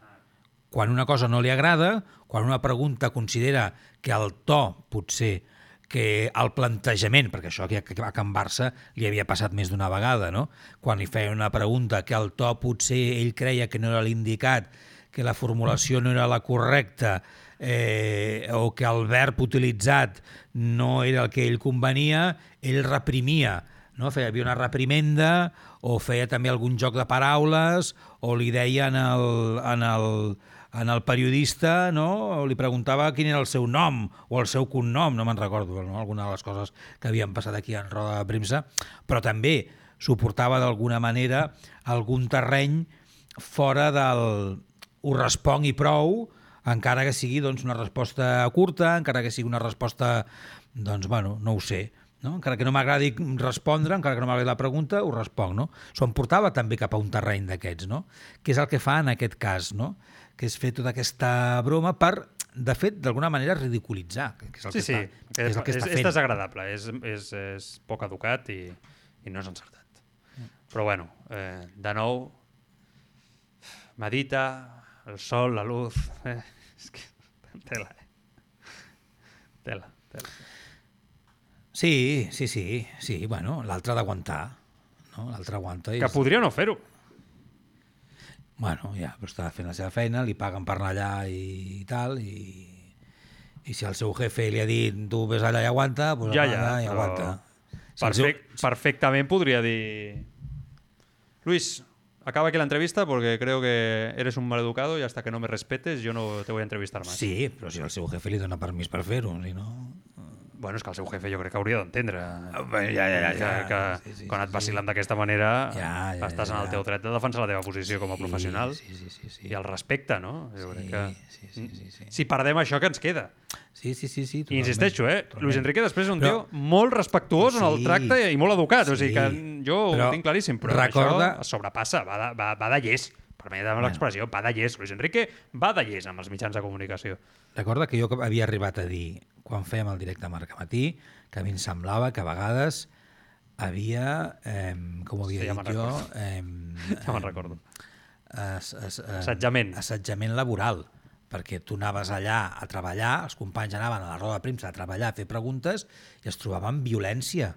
Sí, sí. Es trobaven en unes situacions incòmodes en les que Luis Enrique et posava en, en unes situacions d'incomoditat, violentes. Sí, sí, ja me'n recordo que de, de, això. de, clar, Sí, jo- sí, això no que- cap, cap Però després necessitat. en el tracte del cara a cara és un tio encantador. Estupendo, sí, sí. Però, diguéssim, davant de la càmera... Eh, Però a la feina, no, no, en aquell clar. moment, eh, sí, sí, i això li passa a molts professionals, que dius, és molt bon tio, però professionalment perd els papers, escridassa, tal, no sé què, dius, hòstia, doncs, eh, és molt bon tio, però ja no és molt bon... Vull dir, jo crec que si ja fas assetjament laboral, que no diem que Luis Enrique ho faci, eh? Però assetjament- però a vegades passa amb alguns professionals també en els mitjans de comunicació que sobrepassen a crits, que, que fins i tot han, agra han agredit verbalment a, a companys, no? I dius, sí, és molt maco, però quan es posa nerviós perd els papers i està boig. Vull dir, per tant, eh, té un problema. Assetjament laboral em refereixo a que si tu quan vas a la roda de premsa a Luis Enrique a fer una pregunta, ell et fa Bueno, o això- et diu no sé què, Això o forma no sé... part de la, de la conversa, però quan tu li estàs dient, a veure, re, respira, tal, o et fiques amb el cognom d'algú... dir, Clar. A Luis Enrique només li queda ja un punt, que és insultar directament a l'altre. Ja, però vull dir, tu pots generar que aquella persona, el dia següent, doncs igual no vulgui anar a la roda de premsa fer-te la pregunta. Ja, ja, clar. O, llavors això, clar, això, és, això no es pot fer. Lògicament. No, no, està mal feta, està mal feta, és, és evident. Bueno, eh, molt ràpid. Hansi Flick, eh, Pini Zahavi, el seu representant, eh, l'altre dia a la llotja de Montjuïc veient el partit. Representant de Flick a la llotja de Montjuïc. Pini Zahavi, que és el mateix representant de Lewandowski i molt amic de Joan Laporta. No sé si és significatiu o no, el club diuen que no té res a veure, el club diuen que són molt amics de la porta i que no hi ha cap mena de vinculació al respecte, però no deixa de ser significatiu que Zavi arribi en aquests moments. Vull dir que sempre que arribi Zavi pel Barça sembla que té alguna cosa a veure amb algun moviment, amb algun fitxatge d'alguna manera, no? A veure, hauran de parlar amb aquesta gent. Si és que no dic que tanquin res, ja, però hauran de parlar, no? Hauran de parlar amb l'entrenador que vulguin eh, clar. i que jo tinc la sensació que no els hi convenç cap dels entrenadors que estan tantejant. De tots els noms? Jo tinc aquesta sensació. Jo crec que el club han tantejat a, a Flick, a, a De Cervi especialment, que van mirant, que aquí, per tal, no sé què, però jo crec que convençuts al 100% jo crec que I no estan diners? en cap. Jo crec que pel perfil de l'entrenador. És un, és un papelón, eh? És que tornem un dia més. És un papelón. Trobar un entrenador és un papelón. Després de Xavi, que era uh, Anakin Skywalker, eh, con los miniclorianos ahí a tope, o sigui, és un, ma- és un... Això la gent que ens escolti dirà, aquest, aquests tios de què parlen, no? Que, que... Sí, atenció que has dit Anakin Skywalker, ¿eh? El elegido. Sí, sí, que se convirtió en, En Darth Vader. Però tu tens clar que l'escollit és Anakin Skywalker, no? No és Luke Skywalker. Ja, ja, ja, ja. Luke ja, Skywalker és el fill, Ja, ja, ja. Però el, el, el fort, diguéssim, l'escollit és Darth Vader. Sí, sí, sí, sí. Estem tot, ho tenim tots clar. Una altra cosa sí, és que, No, però ho, ho dic, no, perquè la pregunta que se surti per amor del camí, però... Però el que anava a preguntar era és, és si, si eh, Xavi ja és Darth Vader o encara no. Jo crec que s'està tornant. s'està tornant en Darth Vader, eh? Realment, eh, Vale. Xavi Hernández era l'elegido i se'ns està, se'ns està creuant pel, pel camí. Ara està a punt de, de lluitar contra Obi-Wan Kenobi. Sí, sí, està a punt, a punt. Bueno, Ricky Rubio, avui en aquesta presentació, eh, un acte emotiu amb la porta, eh, amb Cubells, eh, allà a les instal·lacions del Barça, la veritat és que ha estat, ha estat prou bé explicant per què signa pel Barça, per què torna i tot el que li ha passat. No? Jo crec que és, eh, anirem tirant cap endavant, és un tall llarg, eh, però, però que volem que volem, vull que el Marc també ho escolti i extreure conclusions perquè em sembla que és important, perquè estem poc acostumats a veure esportistes d'aquest nivell parlar amb aquesta sinceritat davant d'un micròfon. Bueno, uh, trenco una mica aquesta bombolla, aquest silenci que tenia i ho volia fer d'una manera especial. Eh, volia primer agrair, agrair sobretot primer a la premsa i al món del bàsquet per, per donar-me la privacitat quan la vaig demanar. Eh, era un moment molt complicat, un moment on bueno, um, no entenia què m'estava passant i me la veu brindar, em veu deixar el meu espai i ara estic aquí per, per una mica el procés, tot i que bueno, encara estic amb ell i això mai acaba y os volia agrair de tot cor. Después también a la Federación Española de Baloncesto creo que cuando ocurrió em, y lo que realmente el hashtag La Familia significaba, em, habían dos vías, ¿no? Cuando, cuando fui a, a esa, noche, esa tarde a la, a la sala de Escariolo a, a comentarle que, que me tenía que ir y la federación am, podía haber tomado una vía que era un poco empujarme a, a, a seguir jugando y, y optó por pensar en la persona antes que el jugador, ¿no? Y me brindó un espacio, me brindó también un apoyo muy importante en un momento muy complicado y ahora que he pedido otra vez su ayuda me la ha brindado em, creíble, ¿no? Em, con esta semana que he estado con ellos para, para poner el punto y final, bueno, punto y seguido diría un poco a esta recuperación, ¿no?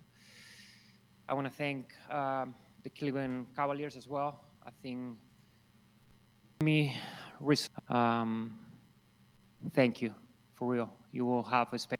Crec que el que vaig demanar no era fàcil, era sortir-me una mica de la, de la línia, eh, entrar en un club professional eh, enmig d'una temporada i demanar unes condicions eh, no habituals, crec que ho han acceptat en tot moment i bueno, per això estem aquí, no? però sobretot pues, l'estaf tècnic, els directors esportius, crec que ho van entendre perfectament i el vestuari. Crec que he estat 18 anys com a professional, mai havia tingut una situació així i entrar a un vestuari així doncs, no és fàcil i m'han acceptat eh, increïble, m'han acceptat eh, i m'he sentit eh, respectat i, i entenent la meva situació. No? I per últim també volia agrair família, amics, també a la meva dona, a la meva, al meu fill. Eh, crec que quan passes per un moment així, eh, coses són difícils, però tenir i sentir que no estàs sol et fan tirar endavant. No? I bueno, també la meva terapeuta, la Mar, crec que sense ell això hagués sigut impossible i crec que, que ho he tirat endavant i aquí estem. No? I crec que, bueno, dit això d'agraïments, també us volia explicar una mica el, el que ha passat eh, o com ho he entès jo. Vaig eh, desenvolupar un estrès crònic, que això va eh, desenvolupar que el meu organisme es desregulés i necessitava un temps per regular-me. No? Podem parlar de, de, de, de salut mental, podem posar etiquetes. Jo mai vaig tenir una etiqueta com a tal. Vaig tenir, doncs, van ser com una depressió, un, un trastorn d'ansietat.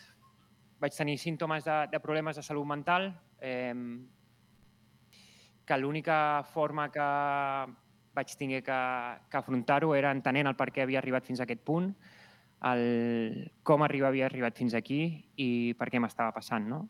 I això era doncs, un temps i un temps llarg i és causat més o menys per dos factors, sobretot com ho vaig entendre, un intern i l'altre extern. L'intern és com penso jo mateix, crec que són uns mecanismes que m'havien portat a, a jugar al nivell però que no eren sostenibles. Eh, pensava que no que tenia que ser així, però veig que hi ha una altra via, no? una, una via on uns mecanismes puguin ser molt més sostenibles.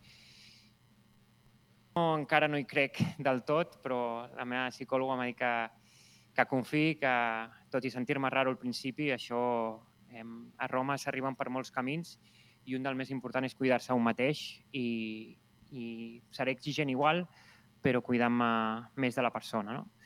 I després els externs, eh, que en aquest cas pues, va ser eh, per la competició, pel, pel bàsquet, i és algo que, que em tenia que allunyar d'ell, no? I tant la federació, com he dit abans, i, i Cleveland ho van entendre perfectament. Em tenia que allunyar del bàsquet després d'estar 18 anys jugant com a professional i, i vaig passar molta por. Eh, però crec que era el correcte, arribat en aquest moment. Eh, he vist que és així. Eh, no ho vaig poder fer a Cleveland perquè bueno, em recordava eh, el que era el bàsquet i ho tenia que fer a casa, a casa meva, eh, allunyat del bàsquet. No? I, i bueno, Eh, crec que gràcies a això he arribat a aquest punt on el, el bàsquet, la pilota, torna a estar a les meves mans. Eh, esperem que disfrutant moltíssim, però sobretot també cuidant a la persona. No? I jo crec que aquesta és una mica l'explicació. Estaré obert a, a, a respondre a tot tipus de preguntes dins... Bueno, exemplar. Molt valent. És un 10. Jo no recordo res igual, eh, en la història de, de l'esport recent. Molt valent. D'una entitat tan contundent com aquesta, amb aquesta valentia, parlant davant dels mitjans de comunicació i tirant cap endavant, eh, explicant-ho, exposant-se, eh, mostrant-se vulnerable, que jo crec que tots ho som, no? Mm. Tothom, encara que digui algú que no pensi que algú no ho és, tothom és vulnerable. I, de fet, el moment que et mostres vulnerable ets molt més fort per anar per la vida, no? Però és veritat que ell, pues, segurament molta gent que estarà passant en una situació semblant doncs podrà dir quina sort, no? perquè és cert que quan tens una capacitat econòmica no? i una certa estabilitat, doncs això et permet prendre segons quines decisions que mm. la resta de mortals, doncs és veritat que no, no li trec mèrit, eh, Ricky Rubio, però enteneu-me, si m'ho porto al, al món terrenal, diguéssim, allò dels esportistes d'èlit, doncs segurament molta gent pot arribar a pensar, no? Però igualment, eh, quan estàs en l'huracà de, de, de, de l'esport d'elit, eh, sí. és tremendo, eh? I tenir aquesta valentia és... I per parlar d'així, jo crec que Ricky ha elevat el seu estatus amb aquesta decisió eh, encara més amunt d'on ja estava de per si, no? Sí.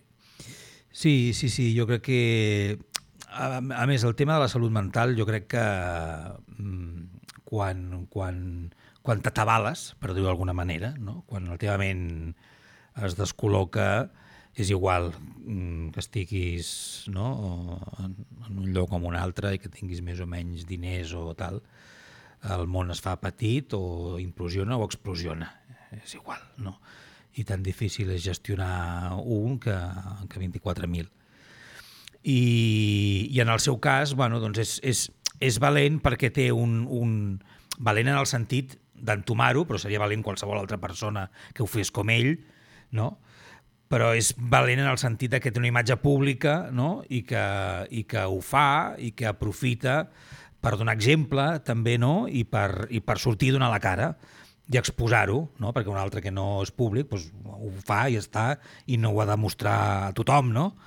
Eh, I ell ho explica i, i, i ho fa públicament i, i ho comparteix i ho explica a tothom i està, i està, i, i, i, i està molt bé, no? I, i tira cap endavant, no? I, i fa participar a tothom, d'alguna manera, que jo crec que també que a vegades això també doncs, li va bé i ho pot necessitar per tirar cap endavant, justament, no? pel, pel, pel seu propi procés. I és normal que ell senti com diu, encara no estic convençut del tot i tot plegat, bueno, és, ja... forma part de la normalitat. O sigui, és Sí. completament normal perquè aquesta sensació mai se'n va del tot. Vull dir, eh, és que l'ansietat eh, l'acompanyarà tota la vida. Eh, malauradament, eh, és, eh, és saber tenir les eines per, per Aprendre agafar nous amb ella. camins, eh, exacte, i, i gestionar Ah, i controlar la ment i, mm. i, eh, i sobretot saber que tots els elements externs que es rodegen avui dia no són, no són certs. Vull dir, tot allò que ens diuen que ha de ser moltes vegades no és així. Eh, una mala persona que se't pugui creuar amb un mal consell en un moment determinat que et marqui. Eh, la pressió X... Eh, el, el, bueno, truco, tot allò que tu i jo hem parlat tantes vegades en privat no? sobre, sobre el saber fer-se no sé si dir, sòlid, d'alguna manera potser seria una paraula, no? Amb, amb els teus defectes i virtuts, però sòlid de cara a la vida, pues, escolta, és molt valent que Ricky pugui fer-ho i, i ho tingui clar i es mostri vulnerable d'aquesta manera i jo crec que serà un gran exemple per, per moltíssima gent a la societat que eh, vivim en temps on jo crec que moltíssima gent està passant per això avui dia, mm. moltíssima. O sigui, perquè són temps ni millors ni pitjors que abans, simplement ens ha tocat això, no? però són temps on, on hi ha una pressió social tremenda. Cadascú en lo seu, eh? no cal posar exemples, però hi ha una pressió social tremenda per, eh, per molts aspectes i, i després hi ha una pressió laboral tremenda també, hi ha una pressió eh, pel que ha de ser cadascú en cada moment no? tremenda, no? Eh, eh, i crec que treballar-se d'aquesta manera és exemplaritzant pels nanos i pels adults i per tothom, eh, que és igual l'edat, no té... Molt bé, Ricky Rubio, molt bé. Sí. Molt bé. Que li vagi molt bé, que tingui molta sort. Sí, ara que gaudeixi del bàsquet i m'alegraré molt si després eh, a nivell de rendiment torna a, fer clic i torna al nivell que tenia, no? Sobretot que s'ho passi bé i que gaudeixi, i si no, doncs fora tu, no passa res. Ah. Són persones canviants i Ricky Rubio no és el mateix ara, després d'aquest procés, que fa 5 anys, això segur, Ah. és una altra persona. És el mateix ser, però és una altra persona. Bueno, ja veieu que és un tema que ens ha agradat molt de Ricky i que li desitgem el, el millor. Truco, demà tornem. Molt bé. Cuideu-vos! Fins demà, al Tribuna Marca. Adéu-siau.